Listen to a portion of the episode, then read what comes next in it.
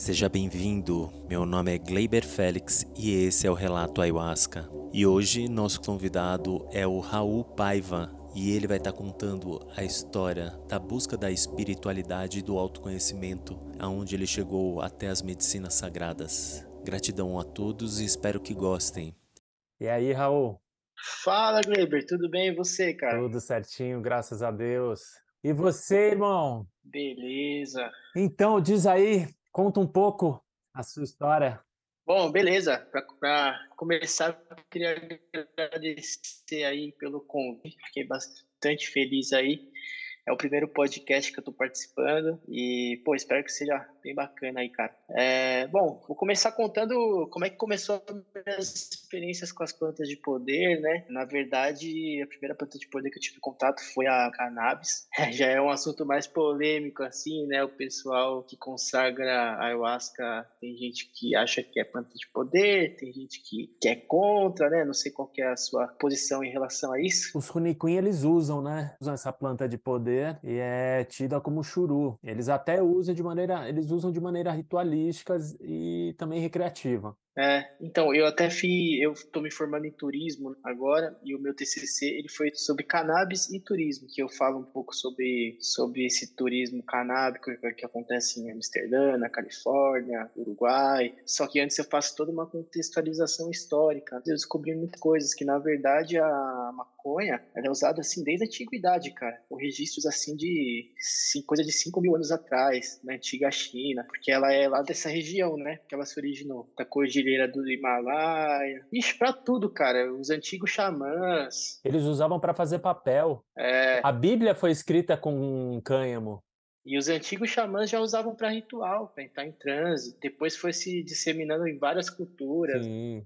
Enfim, né? Dá até para a gente depois falar um pouco mais sobre isso, que é uma, uma pesquisa bem legal que eu fiz. Para mim, a maconha é sim uma planta de poder. Comecei usando de forma recreativa no início da minha fase adulta, e aí eu fui sentindo assim que ela me dava uns insights. Aí comecei a usar para meditar e tal, por estudar budismo, estudar o espiritismo, comecei a ler vários livros, comecei a me aprofundar em assuntos aí espirituais. Aí eu, eu sempre soube da existência assim da adolescência, vai. Eu soube da ayahuasca, mas eu nunca me interessei, né, sobre isso. Aí, a partir desse momento, assim, que eu fui estudando espiritualidade, eu criei esse interesse, aí eu comecei a pesquisar sobre o chá, um pouco sobre a cultura, eu estava começando a ler artigos, aí eu também já pesquisei sobre a ayahuasca, aí eu vi o quanto que era profundo. E aí eu fiquei aguardando, né, a primeira oportunidade. E aí foi quando, no meu primeiro ano da faculdade, lá para 2013, estava com um colega meu que morava comigo na República, e ele também estava afim de experimentar, e a gente encontrou um outro colega nosso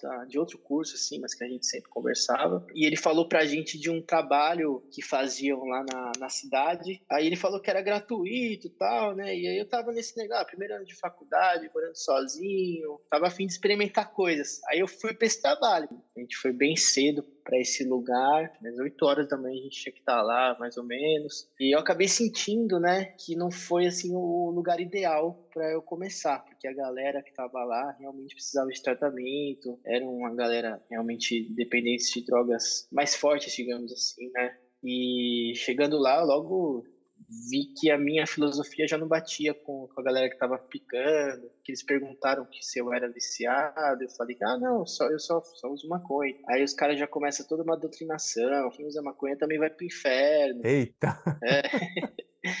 Foi por aí a conversa. Mas, tipo assim, até aí tudo bem. Eu topei tá lá. E eles falaram que antes do trabalho eles iam aplicar o cambô. E eu não sabia direito o que era esse tal de cambô. É o veneno do sapo, né, meu?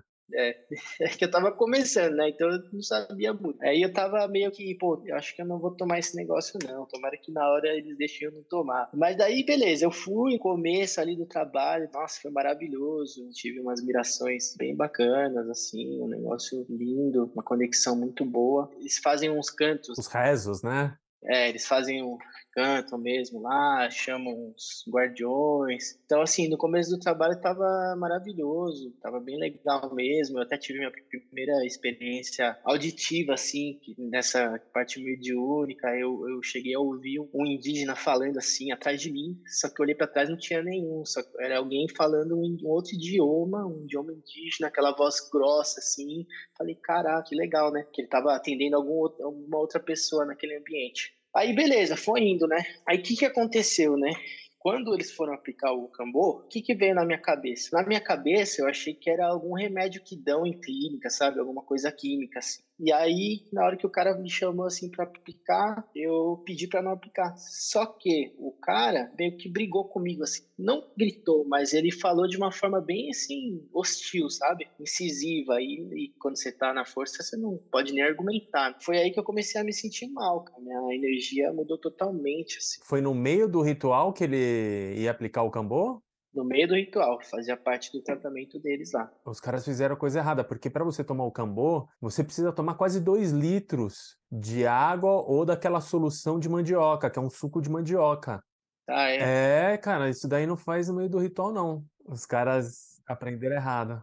É, só que o que me pegou assim na hora foi a forma que ele falou comigo. Foi um negócio assim que cortou totalmente a força que eu tava, as mirações. E eu fiquei com medo, cara. Eu imagino. É, eu nem, assim, não tenho nenhum ressentimento sobre isso também. Eu só não concordo muito, né, com isso, particularmente. É, na hora que você tá tão sensível assim, a agressividade ela fere demais nesse momento. É, então, você fica muito vulnerável, né? Mas até aí, beleza, foi. Aí eu, aí eu já comecei a me sentir mal depois que eu a medicina, né, que é bem forte, a medicina do tambor. E aí eu pedi para sair daquele ambiente que a gente estava numa sala, todo mundo ali, e lá fora tinha umas cadeiras de praia, era um quintal assim com, com árvores e tal, e tinha umas cadeiras de praia daquela aqui dentro. Eu deitei lá, tomei um ar, senti que tinha alguma entidade ali me dando um passe, alguma coisa do tipo. Comecei a sentir melhor. É, só que o que aconteceu? A segunda coisa que eu não concordo, e acho que você também vai concordar comigo. Os caras liberaram a gente, eu tava na força ainda, cara. Eu saí na rua na força. Sério? É, então, meu, foi um inferno sair na rua daquele jeito vulnerável. Eu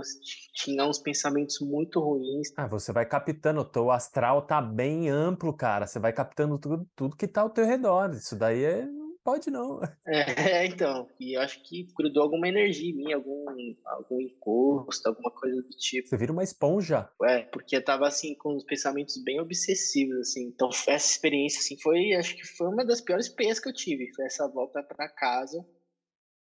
Então, eu tava com esse meu amigo que morava comigo, o que aconteceu? A gente ia pra faculdade depois, que a gente tinha aula. Nosso prédio que a gente morava, da República, ele ficava no meio do caminho. Aí eu pedi pra ele, ó, vai comigo no ônibus, ficar comigo aqui que eu não tô me sentindo muito bem. E aí quando chegou no ponto lá, que é da onde a gente mora, eu desci sozinho, fui pro prédio e ele seguiu pra faculdade. Ele não tomou, né, o chá. Quando ele chegou lá, ele viu que não era para ele, só que ele ficou me esperando. Bom, ainda bem. É, enfim, e aí o que aconteceu? Quando eu cheguei no apartamento, eu entrei no banho, eu fiz uma, uma reza muito forte, assim. Eu invoquei a luz de uma forma muito bacana. Eu nem lembro direito o que, que eu falei, só que eu lembro que eu fui bem incisivo, assim, nos meus pensamentos. Acho que eu falei até em voz alta, assim. E aí a energia ruim saiu, cara. A partir daí eu fiquei leve. Aí que eu senti o, efeito da medicina pós o ritual, que a gente fica leve. Então essa foi a minha, primeira experiência, né? Podia ter sido traumática, mas graças a Deus deu tudo certo. Eu consegui. Depois de uma dessa, sei lá se eu voltava. Acho que eu não voltava, não. Acho que eu nem tomaria.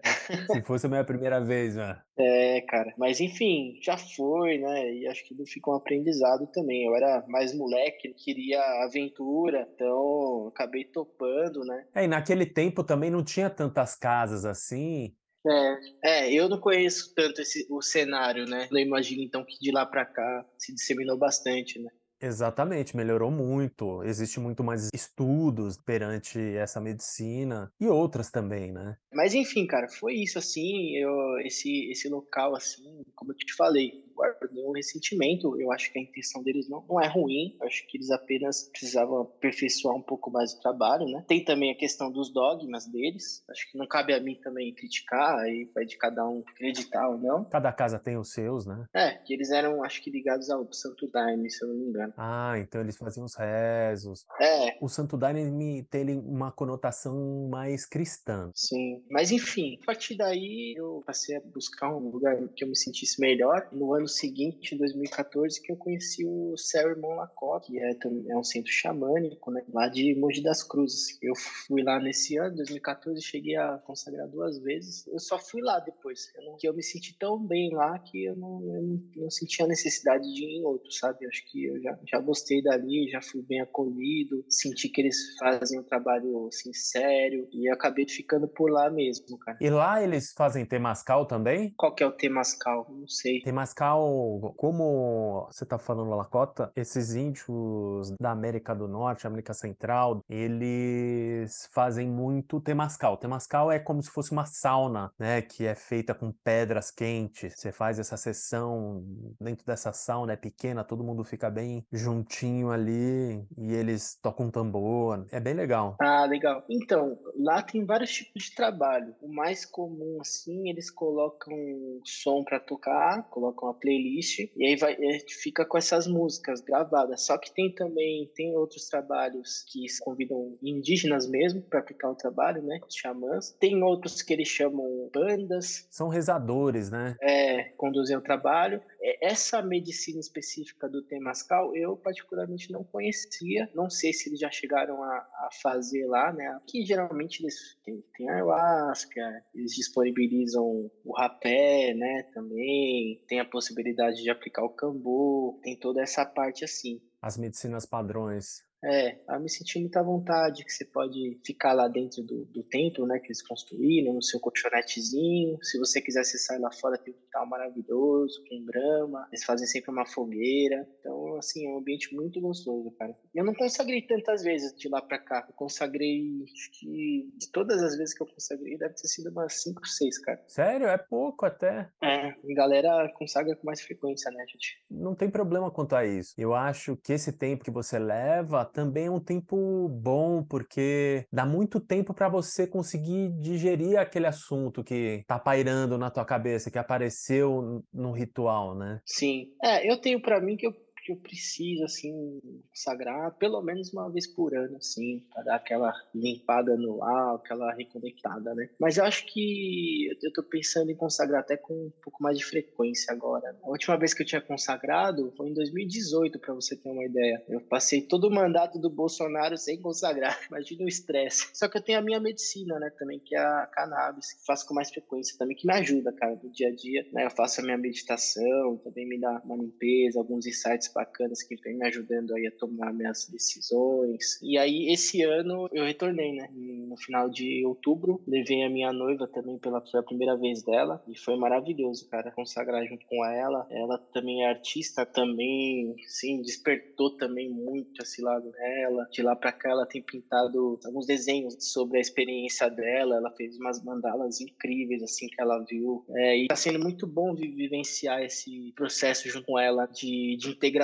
do que a gente viveu para nossa para nossa vida, né? E a gente tem conversado bastante. Isso daí faz com que vocês criem uma conexão um pouco mais profunda. A ayahuasca ela traz essa sensibilidade no relacionamento, né? Você acaba tendo um, muito mais respeito pela tua parceira. Sim, é, e também nesse nessa primeira experiência assim que eu tive com a, com a minha noiva, a gente a gente ficou no colchonete um do lado do outro, mas também Sim não interagimos, né? Assim, durante o trabalho não interagimos. Aí ela ficou é, a, maior, a, maior, parte do trabalho lá fora, no quintal que eu falei, na fogueira lá, e eu fiquei lá, lá dentro, né? E a gente interagiu mais no final, quando já já estava passando ali a força, né? Que tem aquela aquele sentimento bem, bem bacana, né? Então a gente se abraçou, foi bem legal. Mas é isso, cara, foi uma, um, um, lance bem importante para ela também. Inclusive, depois desse trabalho, eu comecei a ouvir mais o seu podcast, né? Eu já tinha ouvido antes, mas eu comecei a ouvir mais. Foi bem legal porque eu passei para ela também e a gente ficou ouvindo junto, assim, porque tudo que a gente vai ouvindo da, do pessoal que participa,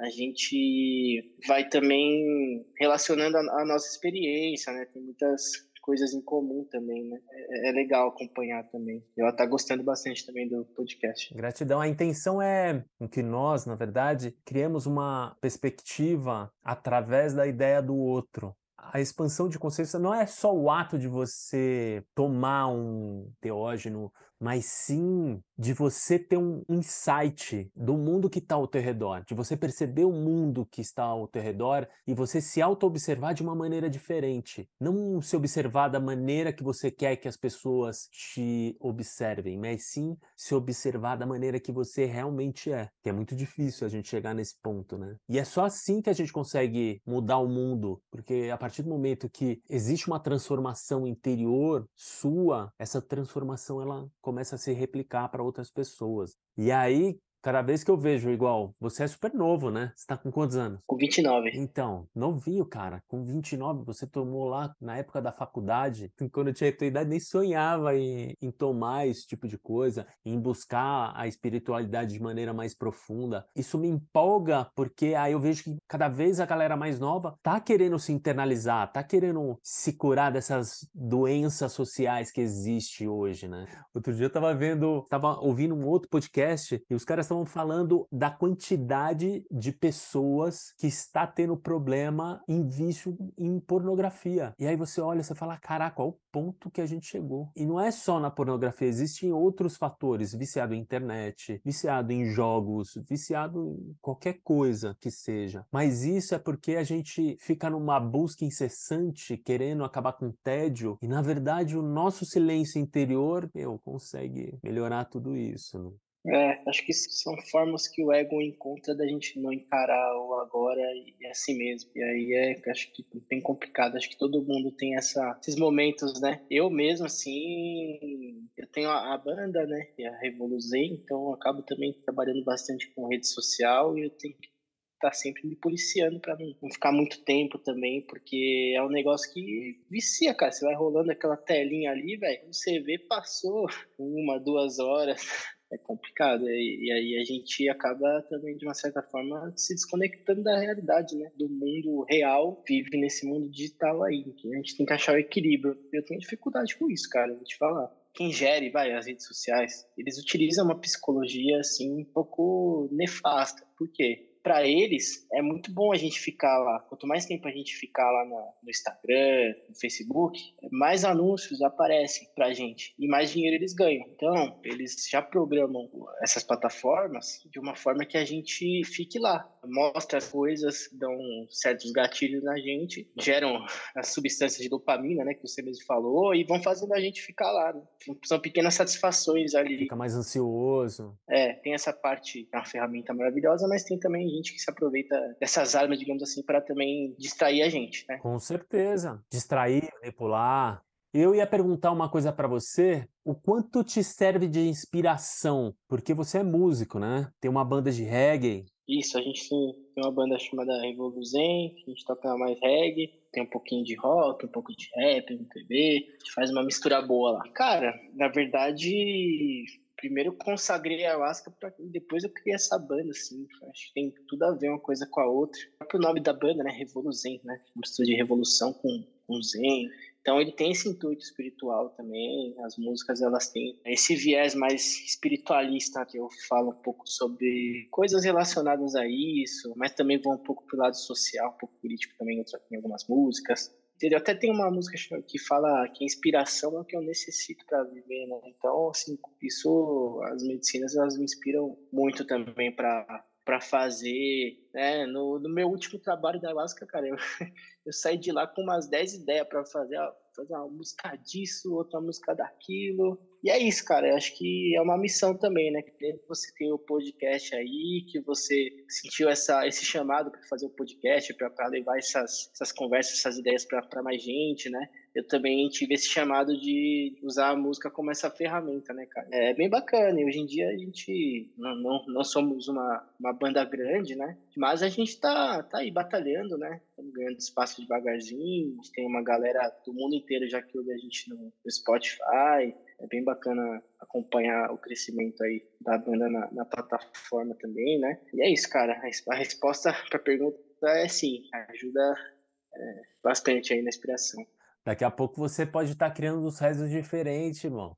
É, eu tava até falando com a minha noiva, né, que ela também é musicista. Ela também parte da banda, né? E a gente tava até pensando, cara, em fazer umas músicas até mais voltadas para rezo, que as, as, nossas músicas hoje com a Revolução, elas não são música de rezo propriamente dito, mas a gente tá pensando em fazer mesmo algumas músicas voltadas especificamente para isso mesmo. Sim.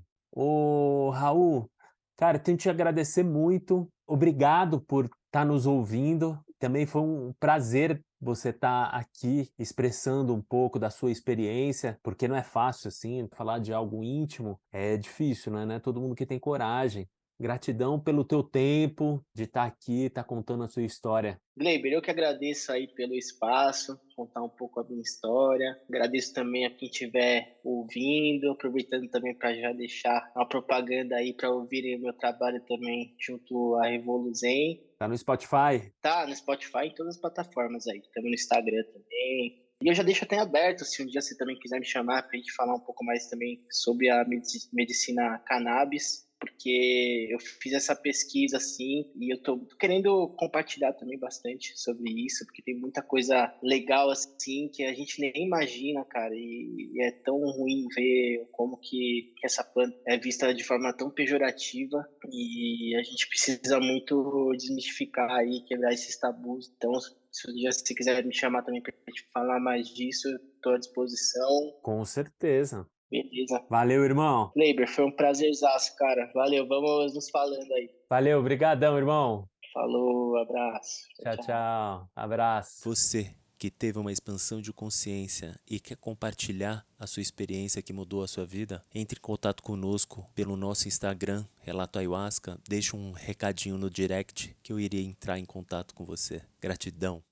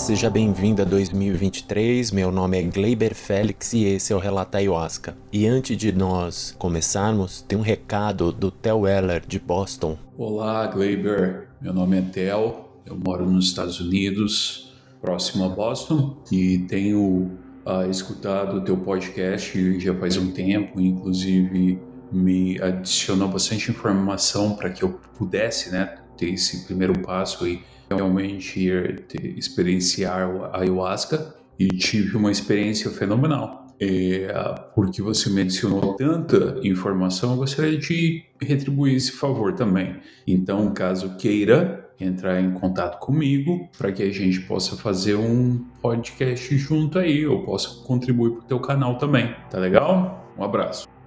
Gratidão, Theo, por esse seu recado. Eu fico muito feliz que isso tenha te ajudado, mas eu vou pedir para você deixar um recado no nosso Instagram, Relata Ayahuasca, que lá eu consigo dar um retorno para você e a gente marcar de fazer o relato aqui.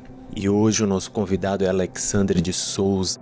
Ele vai contar um pouco da experiência dele de expansão de consciência e como isso está mudando a vida dele. Gratidão a todos, espero que vocês gostem. E aí, Alex, tudo bem com você? Tudo ótimo, querido. Com você aí? Aqui tá tudo em ordem, graças a Deus. Conta um pouco da sua história, de onde você veio, o que, que você faz, como aconteceu a busca do seu interior. Minha trajetória de vida, acho que daria uma biografia, até uma série, né, de TV. Eu nasci em Aracaju, Sergipe, me criei no interior da Bahia e, assim, eu venho de uma família muito humilde, tá? muito humilde mesmo. Porém, assim, é aquela coisa, né, a gente só fica para trás quem quer. E eu busquei crescer. Só que, assim, nada na minha vida foi muito fácil, como para muitas pessoas também não, né? Não posso também me colocar só como vítima. Tem pessoas com situações bem piores do que a minha. Uma das coisas que vieram acontecendo no decorrer do tempo, eu percebi que eu era uma pessoa infeliz, que eu era uma pessoa tri muito triste, revoltada, mas uma pessoa batalhadora, mesmo com tantos obstáculos na minha vida, eu não deixava me abater, porém com algumas dificuldades. E sempre tem aquela coisa, tipo, de alguém tá falando, ah, porque você não pode ser assim, que isso e aquilo. E a gente sabe que não adianta só o Glebão, não adianta o outro falar, ah, tem que ser forte isso aquilo. Nem todo mundo tem, tem essa, essa coisa forte de, de poder encarar. E eu falo, olha, devido a tantas situações, eu falo que eu fui vitorioso. Na minha infância foi muito difícil ouvir. Porém, quando a gente é criança, a gente não se dá conta do quão isso é grave. Até onde eu sei, era uma separação legal. Só que aí a minha mãe me levou junto com ela, pois houve traição da parte do meu pai. Minha mãe morava num povoado do interior da Bahia, aonde eu adoeci, e meu pai usou isso como desculpa para mim tomar dela e ele conseguiu. Imagina na década de 80, como até hoje existe essa questão do machismo, né, onde o homem fala mais alto, onde o homem manda tudo. Então ele conseguiu me tirar da minha mãe. Nessa época, meu pai tinha condições de vida, uma condição financeira muito boa, só que ele viu a falência e ele não teve como me criar. E me mandou para o interior da Bahia de volta para ficar com a minha avó. A minha avó, que Deus a tenha, partiu agora no dia 3 de janeiro, né, de 2023. É uma pessoa que tá, tá me fazendo muita falta, porém era uma, uma pessoa incrível, que eu só, só tinha coisas boas para falar da minha avó. Então minha avó nunca proibiu da minha mãe ver, me ver, porque minha mãe era uma pessoa também iluminada, uma mulher incrível. Eu tive o prazer de estar o tempo todo com ela. Infelizmente, há 21 anos atrás, eu também a perdi devido a um câncer de mama. Então foram muitas perdas que vieram acontecendo na minha vida. Separação dos meus pais, depois logo em seguida veio, houve abusos sexuais que eu tive na minha infância por uma pessoa próxima da família e eu nunca imaginei que isso fosse afetar na minha vida até os tempos de hoje, né? E na época que eu fui abusado, eu tinha 10 anos de idade, de 9 a 10 anos. Passei anos camuflando isso, mas tempos depois veio à tona os acontecimentos, comecei a ver aqueles flashes, aonde eu me colocava como um culpado, porque eu achava que eu era o culpado de ter cedido, né, pro abusador. De lá para cá, eu sempre me envolvi com relacionamentos tóxicos, abusivos, onde a minha carência falava mais alto e eu não sabia o porquê. Gente, era mesma coisa, sempre batendo na mesma tecla. Meu sonho era o quê? Casar. Eu só queria ser feliz, ter alguém para me proteger, alguém para me dar carinho, alguém que me desse atenção. E eu nunca encontrava, então ficava buscando. Então qualquer um que aparecesse, eu já me entregava, me doava. E aí lá vinha, quebrava a cara. Houve vários momentos que homens se aproveitaram de mim financeiramente. Eu estava pagando por amor, comprando uma atenção. E quando eu percebi que realmente a pessoa não ia mudar, que ela não estava com verdade, ela estava por interesse, é onde entravam as frustrações. E foram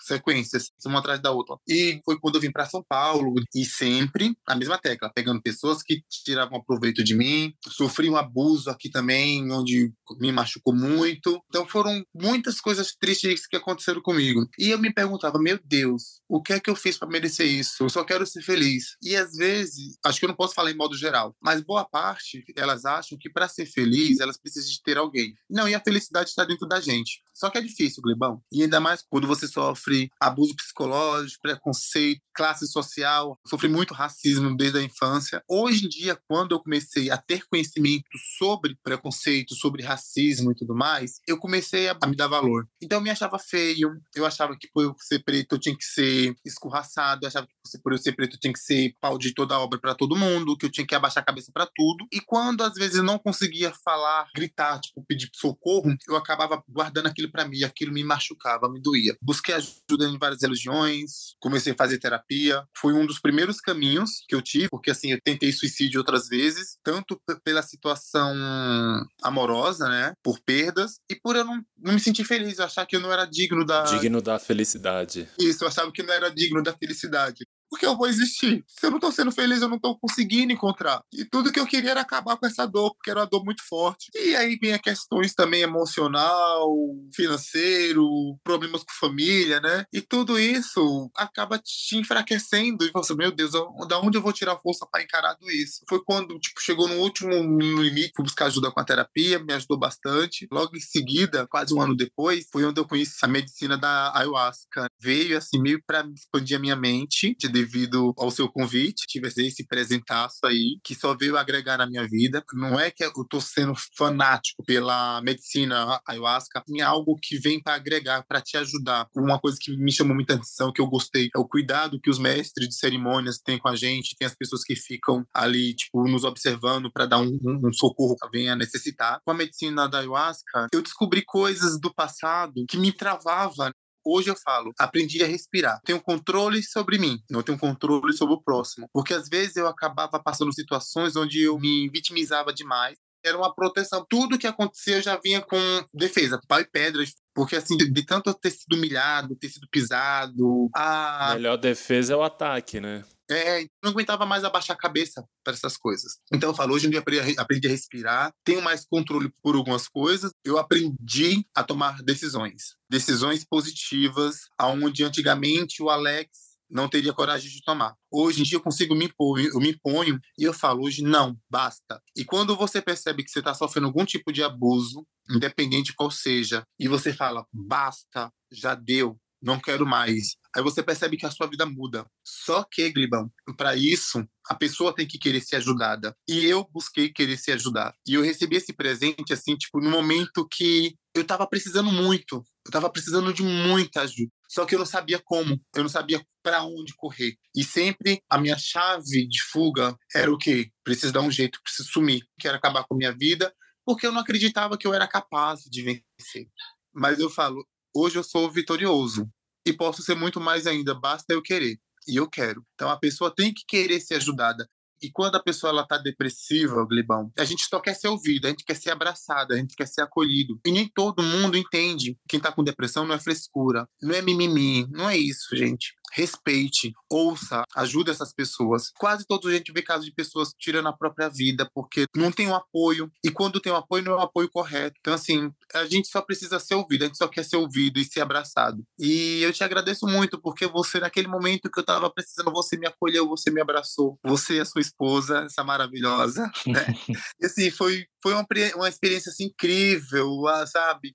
E aí as pessoas, algumas pessoas me colocaram medo. Nossa, cuidado, isso e aquilo. Uma coisa que eu quero deixar bem claro para as pessoas, a medicina da ayahuasca, ela tem o, os seus protocolos, né? Se você segue a cartilha certinha, como os, os mestres de cerimônia passam para vocês, tipo, ah, não pode fazer isso, não pode fazer aquilo, não tem por que dar errado.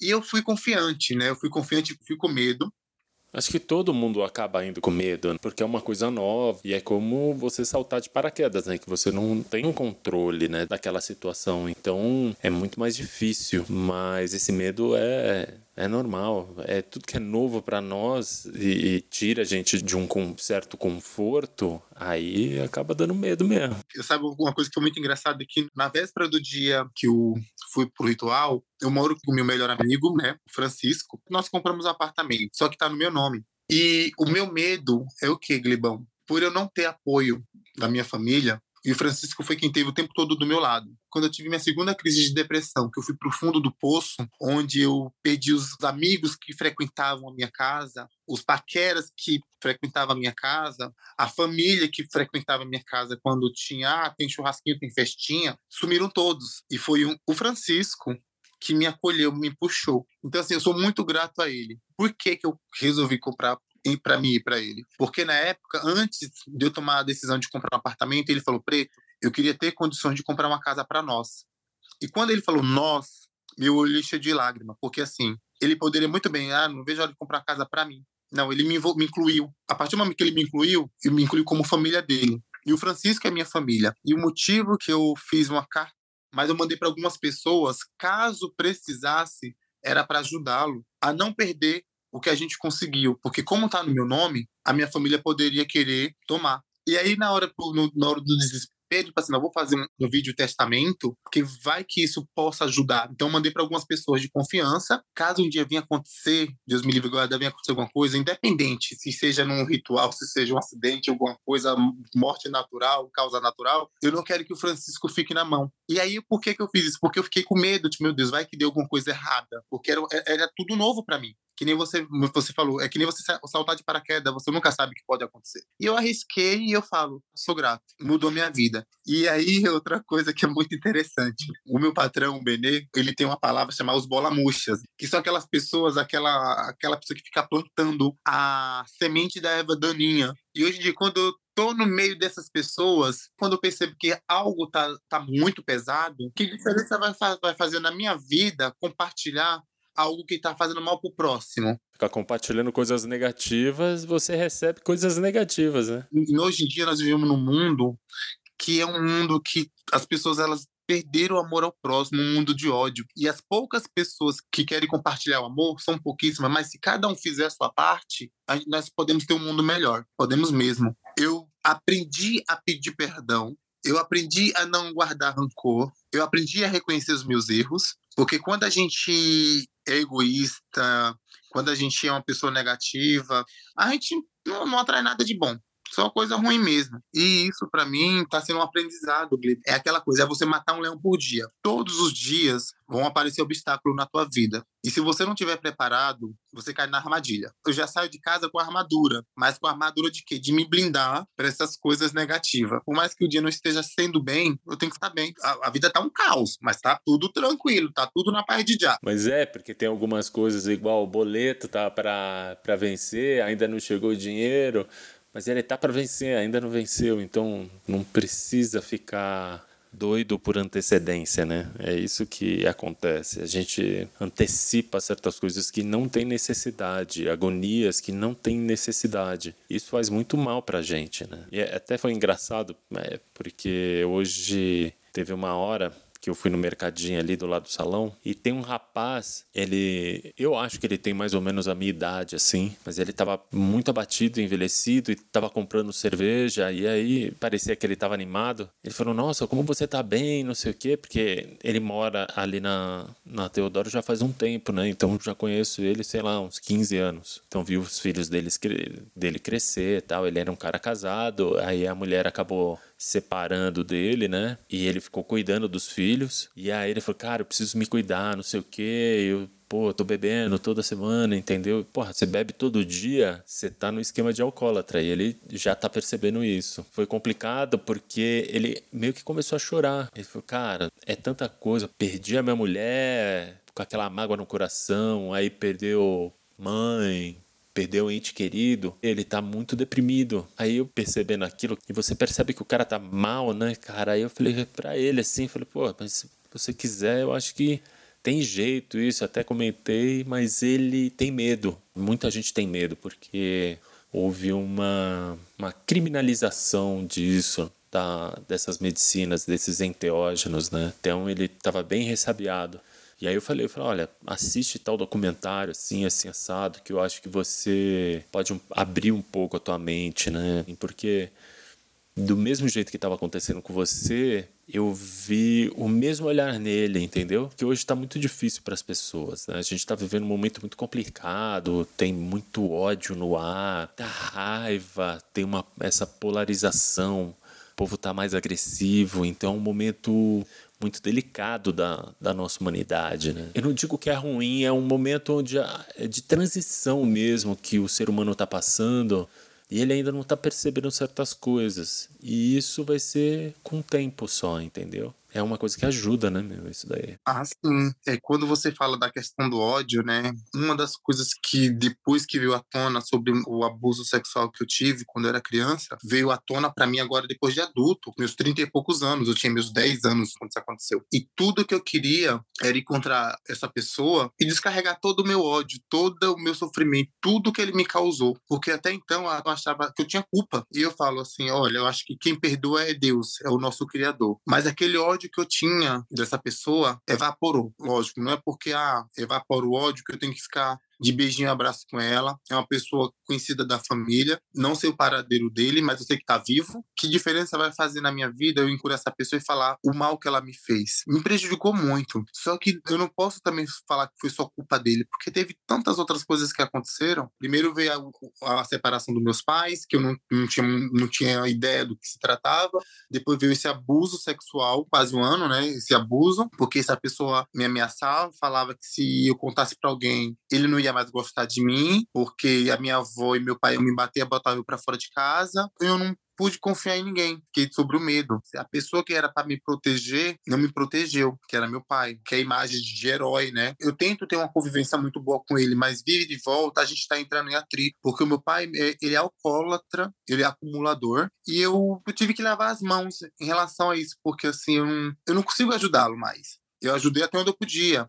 Tirei ele do aluguel, comprei uma casa para ele, mas assim, ele quer mais, quer mais. Mas, gente, mas para ele querer mais, ele tem que se ajudar. A pessoa acha que para estar tá ajudando, você tem que estar tá ali só soltando dinheiro na mão dela, e não é isso. Mas eu amo meu pai. E aí, no período da minha adolescência, chego completando meus 18 anos, a minha mãe foi, foi diagnosticada com câncer. Aí, logo nesse período, foi quando eu fui morar com ela. Foi difícil, porque assim, era o sonho dela que eu fosse morar com ela. E quando eu fui morar com ela, eu a perdi. A dor fica, a gente camufla ela eu aprendi a conviver com essa dor. Mas eu sei o amor que ela tinha por mim, eu sei o amor que eu tinha por ela. E agora, mais recente, acabei perdendo a minha avó também, né? Então, assim, são muitas perdas. Porém, hoje eu falo, hoje em dia, eu ayahuascado, terapeutizado. eu estava com você na, na, sua primeira consagração e uma das coisas que eu percebi é como se você tivesse tirado um peso muito enorme das suas costas. Foi como se você estivesse saindo muito mais leve, você percebendo o amor que você tem por você mesmo, que a pessoa pessoa que você tem que mais amar é você e se respeitar. É muito benéfico ver isso numa pessoa. E não são todas as pessoas que têm essa oportunidade, né? Então, eu acho que quanto mais conhecimento as pessoas tiverem, melhor vai ser para tudo. É bom para nossa sociedade porque é uma sociedade doente que a gente vive hoje, né? E sabe o que é interessante? Que assim, eu fiquei, acho que eu fiquei mais ou menos uns 15, 20 dias após a minha consagração, o que eu escutava de pessoas falando, o Alex não tá bem não, porque eu sou uma pessoa muito elétrica, né? Foi um momento assim, muita reflexão. É como se eu estivesse brincando num jogo de quebra-cabeça, encaixando. Vou encaixar isso aqui, vou encaixar isso ali, não, aqui não tá legal, mas deu tudo certo, né? E aquela coisa, quando você fala de conhecimento, né? É que muitas das pessoas não querendo generalizar todo mundo, né? Tem pessoas que só procuram aquilo que elas querem. E isso em qualquer questão. Você viu aquela fake news? Procura a fonte correta. Não vá no embalo. Que nem hoje mesmo. Houve uma situação chata na véspera do Réveillon, de uma coisa chata que eu tinha feito, uma amiga minha, e aí consegui resolver esse problema. Porém, eu, eu tava magoado por coisas que estavam me machucando, né? As coisas que ela falava que me machucavam. Porque, na verdade, não é que eu fiz algo errado com ela. Eu só não consegui resolver o que eu precisava ter resolvido na época. E aí eu cheguei para essa pessoa hoje e fui pedir perdão para ela. Fui até o trabalho dela, coloquei a roupa da humildade e falei: "Fulana, muito obrigado por tudo, perdoa por tudo que eu possa ter te causado. Só quero te falar uma coisa. Antes de você ter me julgado, você tinha que ter procurado saber primeiro o que aconteceu e não pela boca dos outros, porque eu sou seu amigo. Eu não tenho nada para esconder de você. E aí a gente se abraçou, ela falou que me ama também, que ela também estava achando que eu estava com raiva dela. E resolvemos. E é tão lindo, é tão bom quando você percebe que você está errado e vai se desculpar, porque tira um peso das suas costas, tipo, lava a sua alma. E eu tô bem com isso. O perdão é um exercício muito bom, né? E o perdão não é de uma hora para outra. O perdão, ele é bem lento, mas quando a gente, depois de um ano, muitas vezes, você sente que realmente você perdoou a pessoa, o alívio no coração é muito grande quando você olha para aquela pessoa de uma outra maneira, um outro olhar, sem criticar, sem julgar, porque você entende que cada um tem os seus problemas e quem somos nós para julgar. Exato.